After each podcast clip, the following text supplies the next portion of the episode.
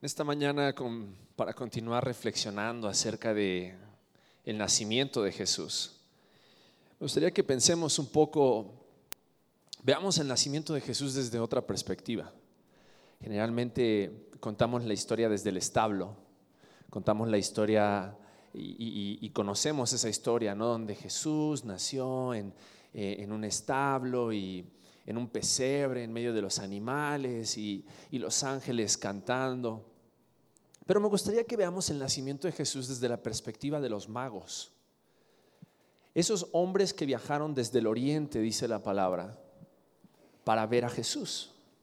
Ahora, vamos a, desmitificar un poquito acerca de estos magos, porque muchas veces hemos creído que, que son reyes magos, ¿no? La historia, la tradición nos ha hecho creer que son, que son reyes.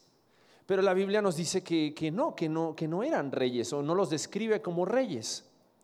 Eh, eh, esos tres nombres que se les da y que uno era blanco, otro era negro y otro era... Eso es pura mercadotecnia. Lo siento por los que todavía creían en esos tres reyes magos. Pero Melchor, Gaspar y Baltasar no son los magos de la Biblia, ¿ok? Vamos a ver qué es lo que dice la palabra. Vamos a leer Mateo capítulo 2. Mateo capítulo 2 y vamos a leer los versículos 1 al 11. Si tienes una Biblia, búscalo en tu Biblia. Si no, los versículos van a aparecer atrás en la pantalla. Y vamos a leer esta historia porque es bien interesante que estos magos estuvieran dispuestos a viajar durante meses para encontrarse con Jesús, el rey de los judíos. Y vamos a estar analizando algunas cualidades que que ellos tenían, actitudes que ellos tuvieron para poder venir a adorar a Jesús. Entonces vamos a la lectura Mateo capítulo 2 versículos 1 al 11 y vamos a platicar un poquito acerca de estos magos. Dice la palabra de Dios que cuando Jesús nació en Belén de Judea, en días del rey Herodes, vinieron del oriente a Jerusalén unos magos, diciendo, ¿dónde está el rey de los judíos que ha nacido? Porque su estrella hemos visto en el oriente y venimos a adorarle. Oyendo esto, el rey Herodes se turbó y toda Jerusalén con él. Y convocados todos los principales sacerdotes y los escribas del pueblo, les preguntó dónde había de nacer el Cristo.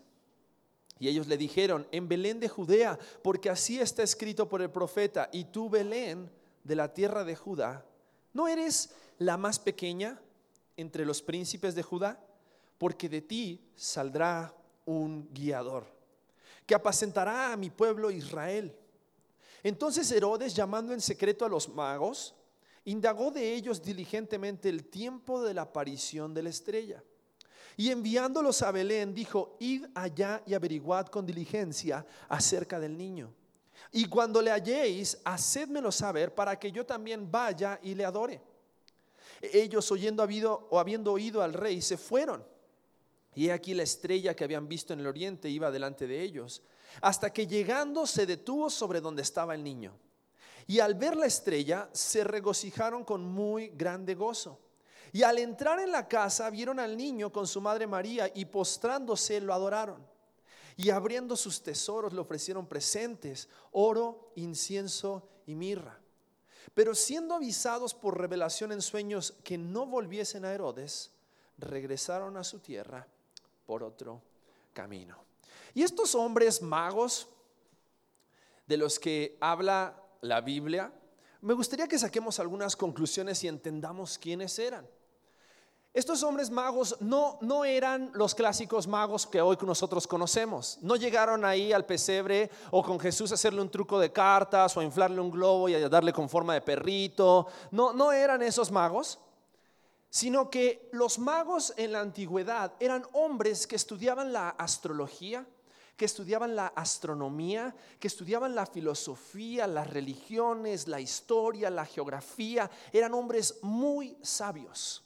Y de hecho todos los reyes querían tener hombres como estos que servían como consejeros, que servían como apoyo, como ayuda en el momento de tomar decisiones. Porque ellos estudiaban toda la historia y estudiaban los movimientos de las estrellas y todo y llegaban a ciertas conclusiones en base a los estudios que ellos tenían. Ahora, estos hombres magos eran hombres educados. Eran hombres con mucho conocimiento.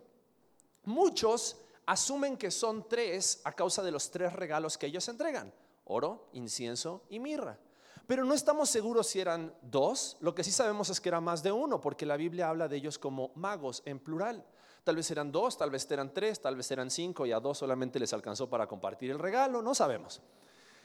Lo que sí sabemos es que llegaron a ver a Jesús y estaban dispuestos a adorar al Hijo de Dios, al Rey de Reyes. Y llegaron un tiempo después del nacimiento de Jesús. Porque cuando la, Biblia nos relata aquí en este pasaje, que en el versículo 11 ellos entraron en una casa donde estaban José y María. Ya no entraron al establo. A veces en, las ilustraciones vemos como que los magos llegan al establo. La Biblia dice que ellos entraron en una casa, ya no entraron al establo. Por lo que entendemos que tal vez ellos vieron la estrella, porque dice la Biblia que vieron la estrella en Oriente, y obviamente desde que vieron la estrella hasta que llegaron a donde estaba Jesús, deben haber pasado meses, tal vez años. Y dice que llegaron a donde estaba Jesús para traerle presentes, pero llegaron ya tiempo después de que Jesús había nacido. Y también asumimos que estos magos eran hombres. Porque si hubiesen sido mujeres, en lugar de seguir la estrella, hubiesen ido pidiendo indicaciones en cada pueblito que pasaban. En lugar de llevar oro, incienso y mirra, a lo mejor hubiesen llevado pañales, toallitas, leche en polvo, ese tipo de cosas, ¿no?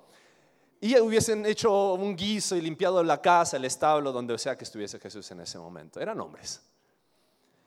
Y estos hombres magos, obviamente cuando llegaron con Jesús, llegaron con una actitud especial.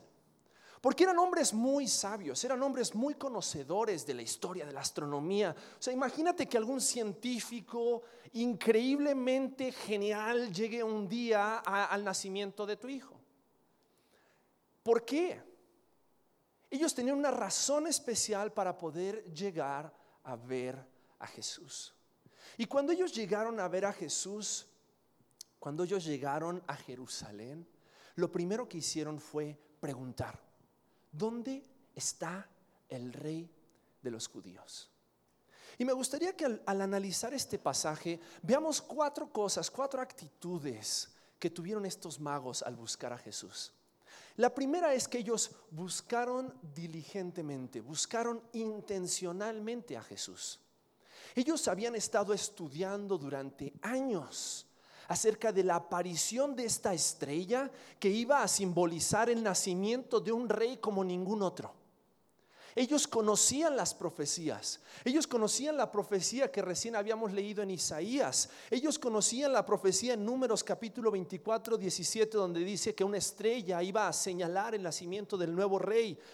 Ellos conocían la profecía también de Miqueas capítulo 5, versículo 2, donde decía que este rey iba a nacer en Belén es muy posible que después de 400 años de silencio, donde Dios no habló a través de los profetas, ellos recordaran algunas de las profecías de Daniel y de los profetas que habían estado en medio de sus naciones.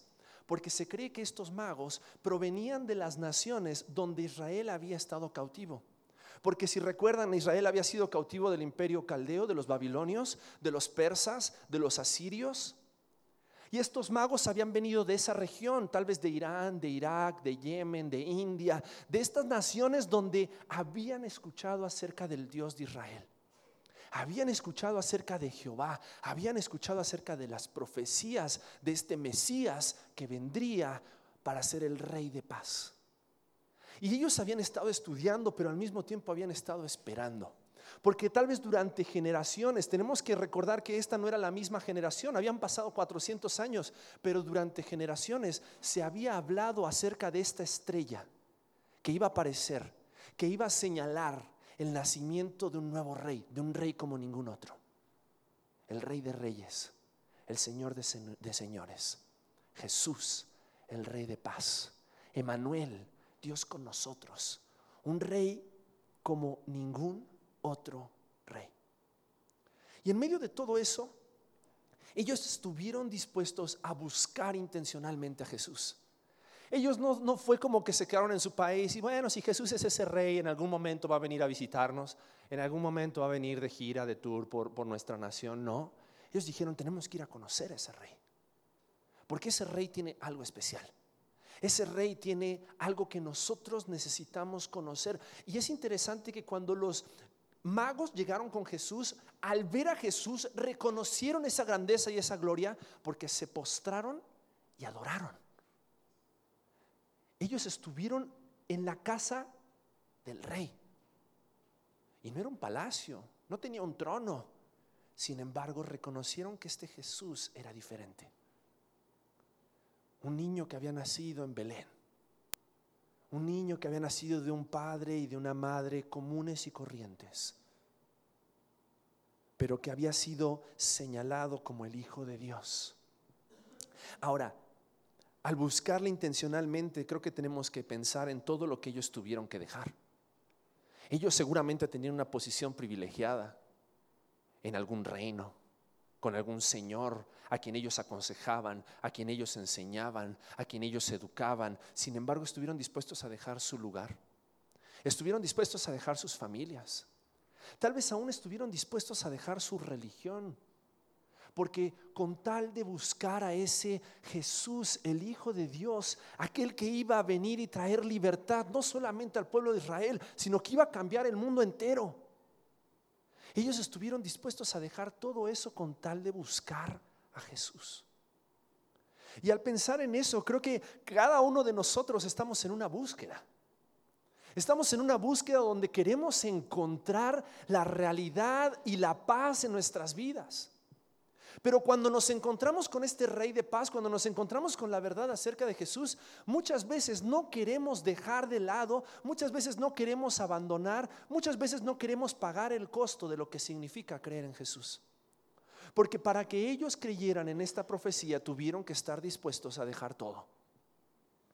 Todo lo que les ataba a sus naciones, estuvieron dispuestos a dejarlo. Y tal vez viajar durante meses en el desierto para encontrarse con Jesús buscaron intencionalmente a Jesús. Y no solamente le buscaron intencionalmente, si leemos el pasaje, el pasaje en Mateo capítulo 2, dice que cuando Jesús nació en Belén de Judea en días del rey Herodes, vinieron del oriente a Jerusalén unos magos diciendo, ¿dónde está el rey de los judíos que ha nacido? Porque su estrella hemos visto en el oriente y venimos a adorarle. ¿Cuánto les habrá costado el viaje? Ellos mismos deben haber patrocinado su viaje porque no venían en representación de ningún rey. Generalmente muchas veces cuando nacía un niño de la realeza, venían de los demás reinos y ofrecían tributo, ofrecían una ofrenda, ofrecían un regalo de parte del rey tal. Ya saben cómo es la burocracia, ¿no? Pero ellos venían por su cuenta. Ellos querían venir y adorar a Jesús, al rey de los judíos. Y estuvieron dispuestos a pagar el costo con tal de encontrarse con Jesús. Ahora, imagínate el revuelo. A veces pensamos de que solamente iban los tres magos, iban en su camello, ¿no? En su caballo y no sé, en un avestruz. Iban los tres magos, como los pintan en las caricaturas en los dibujos. Pero si ellos llevaban oro, llevaban incienso y llevaban mirra, y eran esas personas famosas y conocidas, reconocidas como las que describe la Biblia, definitivamente no iban solos en medio del desierto. Seguramente era una gran caravana con soldados, con siervos, con comida, para poder aguantar durante meses en el desierto hasta llegar a donde estaba Jesús. Y no solamente eso, sino que el versículo 3 afirma esto cuando dice que oyendo esto el rey Herodes se turbó y toda Jerusalén con él. O sea, todo Jerusalén se enteró de que habían venido magos del oriente. Entonces, ha de haber sido como una de esas caravanas como la de Aladín cuando, cuando entraba, ¿no? Y con toda la fiesta y pompa porque llegaron los magos de oriente. Y todo Jerusalén se quedó sacado de onda. Porque los magos de oriente sabían más acerca de la venida del Mesías que ellos mismos. Porque la segunda cualidad que podemos ver acerca de estos magos es que ellos vinieron humildemente. El versículo 11 dice que cuando ellos se encontraron con Jesús, su primera reacción cuál fue? Postrarse y adorar. Pero cuando Herodes se enteró acerca del nacimiento del rey de los judíos, ¿cuál fue su reacción? Lo primero que él pensó es, ¿cómo de que hay otro rey? Yo soy el rey de los judíos, yo soy el que está a cargo de esta ciudad. ¿Cómo de que hay otro rey? La Biblia nos cuenta de que después de este pasaje, a partir del versículo 13, Herodes organizó una matanza terrible para matar a todos los niños menores de dos años, por eso creemos que Jesús andaba por esa edad, para matar a todos los niños menores de dos años porque él se sintió amenazado por el reinado de Jesús. Y no solamente eso, sino que Herodes va y le, le pregunta Versículo 4 dice que convoca a todos los principales sacerdotes y los escribas del pueblo y les preguntó dónde había de nacer el Cristo. Y entonces los sacerdotes le, responden, ¿no? Y le dijeron en Belén de Judea, porque así está escrito, y citan al profeta. Versículo 7. Entonces Herodes, llamando en secreto a los magos, indagó de ellos diligentemente el tiempo de la aparición de la estrella. Fíjate, Herodes aprendió más de los magos que de los sacerdotes y de los escribas. Los escribas que describe la palabra eran aquellos que tenían la responsabilidad de enseñar la palabra de Dios al pueblo. Sin embargo, aprendió más de los magos que de ellos. ¿Sabes por qué? Porque la actitud de ellos, la actitud de estos líderes religiosos había sido de ensoberbecerse en el conocimiento, a tal punto que cuando Jesús estuvo frente a ellos no pudieron reconocer que era el Hijo de Dios. Y sabes, eso es lo que hace la religión en nuestras vidas. Por eso nosotros no creemos en una religión.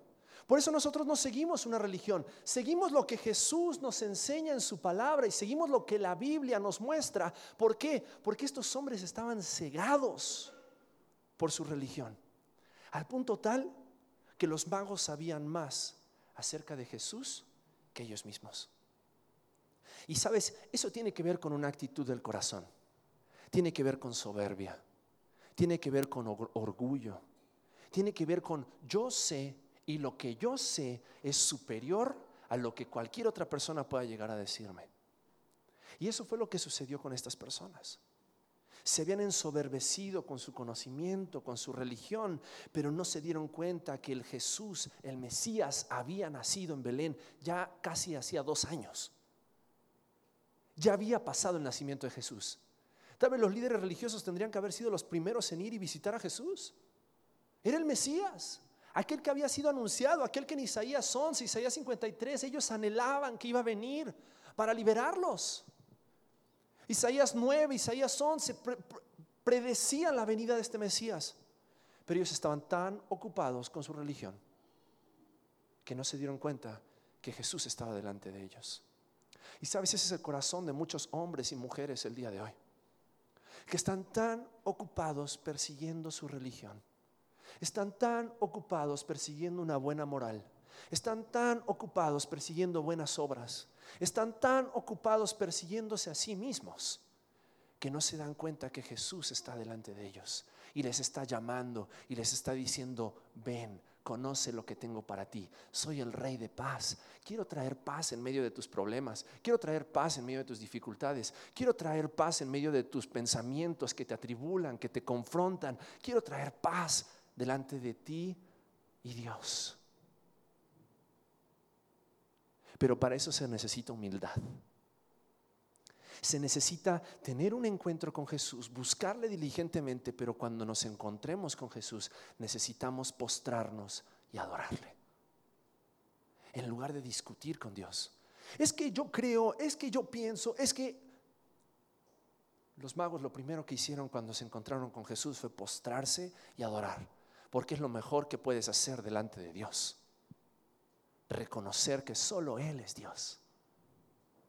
Entonces estos magos estuvieron dispuestos a buscarle intencionalmente, estuvieron dispuestos a venir humildemente delante de Dios, en medio de la indiferencia y de la apatía de los religiosos del pueblo de Israel, ellos enseñaron con humildad y reconocieron a Dios, al único Dios verdadero. Pero también ellos dieron generosamente. No llegaron al baby shower pero llegaron a, darle a Jesús sus regalos. Y le regalaron tres cosas. Le regalaron oro, incienso y mirra. Tres regalos preciosos, pero también tres regalos simbólicos, muy especiales para Jesús. El oro simboliza la realeza, simboliza que Jesús es el rey de reyes. El incienso simboliza la adoración, la oración. Era lo que el sumo sacerdote utilizaba para quemar delante de Dios y que las oraciones llegaran delante del Padre. Y Jesús es nuestro sumo sacerdote que dice la palabra intercede delante del Padre por nosotros. Por eso le regalaron incienso. Pero también le regalaron mirra. Ahora la mirra es un regalo muy poco común para un niño recién nacido, porque la mirra era un bálsamo que se utilizaba para embalsamar a los muertos. Es como si de repente alguien llega a tu baby shower o llega después de que nace un bebé y te dice, hola, te quiero regalar un paquete funerario para cuando tu bebé se muera. Está raro, ¿no? Está raro. Sin embargo, ese, esa mirra simbolizaba la muerte necesaria de Jesús para salvar a la humanidad. Y sabes, desde que Jesús nació, tanto María como José sabían que ellos temporalmente iban a guiar a Jesús sobre esta tierra, pero el propósito por el cual Jesús había venido era para salvar a los que se habían perdido. Era para entregar su vida en rescate por muchos, dice la palabra. Él iba a venir para entregar su vida y derramar su sangre para que tú y yo podamos recibir el perdón de nuestros pecados.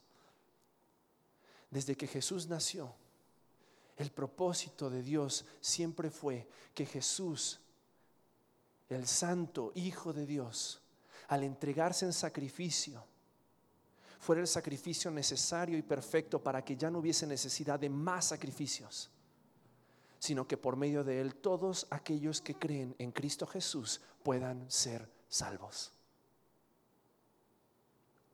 Por lo tanto, estos magos, al reconocer quién era la persona con la cual ellos se iban a encontrar, estuvieron dispuestos a dar generosamente. Y, no quiero que pienses en dinero. Quiero que pienses, porque muchas veces pensamos, ah, pues yo no tengo oro, incienso ni mirra para darle a Jesús. Pero ¿qué hay de tu tiempo? ¿Qué hay de tus talentos? ¿Qué hay del propósito que Dios tiene para tu vida? Sabes, Dios tiene un propósito mucho mayor para tu vida de que nazcas, crezcas, te cases, hagas dinero, tengas hijos y mueras. Pero muchas veces nos cuesta dar lo que sentimos que nos pertenece, cuando en realidad Dios es el dador de la vida. Dios es el dueño de todas las cosas. Él es Señor de la creación, porque todas las cosas fueron creadas por Él y para Él. Pero a veces nos cuesta dar y sentimos que hemos dado mucho, pero Dios quiere que nosotros demos generosamente. Así como estos hombres estuvieron dispuestos a dar generosamente al entregar sus regalos delante de Jesús. Pero en último lugar, Vimos que ellos le buscaron intencionalmente, vinieron humildemente, dieron generosamente, pero también adoraron alegremente. Y la razón por la cual ellos adoraron alegremente, vemos en el versículo 10 que al ver la estrella se regocijaron con muy grande gozo, hicieron fiesta. Porque aquello que ellos habían escuchado, que ellos habían estudiado, que ellos habían buscado, se convirtió en una realidad cuando se encontraron con Jesús, el Salvador del mundo. Y sabes, muchas veces hay gente que se encuentra con Jesús y su reacción es decir, no lo necesito. Su reacción es decir, no es suficiente. Su reacción es decir, yo creo que hay algo más. Pero la realidad es que lo mejor que puedes hacer al entender al escuchar de que el Dios del universo estuvo dispuesto a entregar a su Hijo para morir en una cruz, para que tú y yo podamos ser perdonados de nuestros pecados y recibamos la vida eterna, lo mejor que puedes hacer es postrarte ante los pies de Jesús y adorar. Y decir, creo, creo que Jesús, el Hijo de Dios, es el único que me puede salvar. Creo que Jesús es el Hijo de Dios, el que murió en la cruz, resucitó al tercer día para darme vida eterna. Creo que Jesús es el Rey de paz, el Rey de reyes y Señor de señores. Sabes, ese Rey de paz estuvo dispuesto a morir para que la enemistad que había entre Dios y el hombre a causa del pecado, por medio de Jesús, podamos encontrar su paz. Porque Jesús dijo, mi paz os dejo, mi paz os doy. Yo no la doy como el mundo la da. Porque la paz de en este mundo es temporal, la paz con Jesús es eterna. Y sabes, no esperamos que Jesús venga a establecer un reino, no esperábamos que Jesús viniera y derrotara a los romanos. ¿Sabes qué es lo más importante que Jesús vino a hacer? Jesús vino a derrotar el pecado en tu vida. Jesús vino a derrotar y a, y lavar todos los pecados que hay en tu vida que te separan de Dios. Él vino a sanar y restaurar cada herida de tu corazón. Él vino a darte esperanza en medio de la tormenta. Él vino a calmar las aguas para que tú puedas saber que en Él puedes poner tu esperanza. ¿Quién es este hombre a quien el mar y el viento obedecen? Es Jesús. Es Jesús. El Rey de paz quiere traer paz a tu corazón. Y sí, un día, pronto, ese Rey de paz va a volver y traerá con él un reinado eterno en el cual vamos a poder gozarnos y deleitarnos y adorarle por toda la eternidad. Pero mientras tanto, Él quiere ser el rey de tu corazón. Y Él quiere que tú seas un embajador de ese reino. Que este mundo pueda conocer que solamente en Cristo hay paz. Sabes, en estas épocas, en estas semanas, en medio de tanta violencia, en medio de, tanta, de tanto horror, maldad, podemos encontrar en Cristo Jesús nuestra paz. Y celebrar el día 24 en la noche, no a Santa Claus, a Jesús. Que vengan los regalos también, no hay problema. Pero el mejor regalo que simboliza la Navidad es el regalo de la salvación por medio de Cristo. Y es el regalo que deseamos que tú tengas hoy, que tú puedas recibir hoy. ¿Por qué no cierras tus ojos ahí donde estás? Y quiero invitarte a que si tú nunca has recibido este regalo, si tú hoy te das cuenta que necesitas tener ese encuentro personal con Cristo, créeme, más de lo que tú has buscado a Dios, Dios te está buscando a ti hoy. Por eso estás en este lugar. Porque Él quiere traer paz en medio de la tormenta de tu vida. Lo único que tienes que hacer es abrir tu corazón. Abrirle tu corazón a Jesús para que Jesús traiga esa paz y esa paz reine en tu vida. Ahí donde estás, dile con tus propias palabras, dile Dios, reconozco que he pecado y que mi pecado me separa de ti, pero hoy quiero venir humildemente y pedirte que me perdones que me salves, que me des esa paz, que me des tu salvación, que me des la vida eterna. Creo que Jesús vino a este mundo, murió en la cruz y resucitó al tercer día para que yo pueda tener paz contigo. Si esa es tu oración en esta mañana, en este mediodía, tú puedes tener la seguridad de que Jesucristo va a llenar tu corazón, tu mente, tu vida de paz. De una paz espiritual que jamás has experimentado. En este mundo, dice la palabra, tendremos aflicción, porque este mundo está bajo el maligno. Pero podemos confiar que Jesucristo ha vencido al mundo y en Jesús hay paz.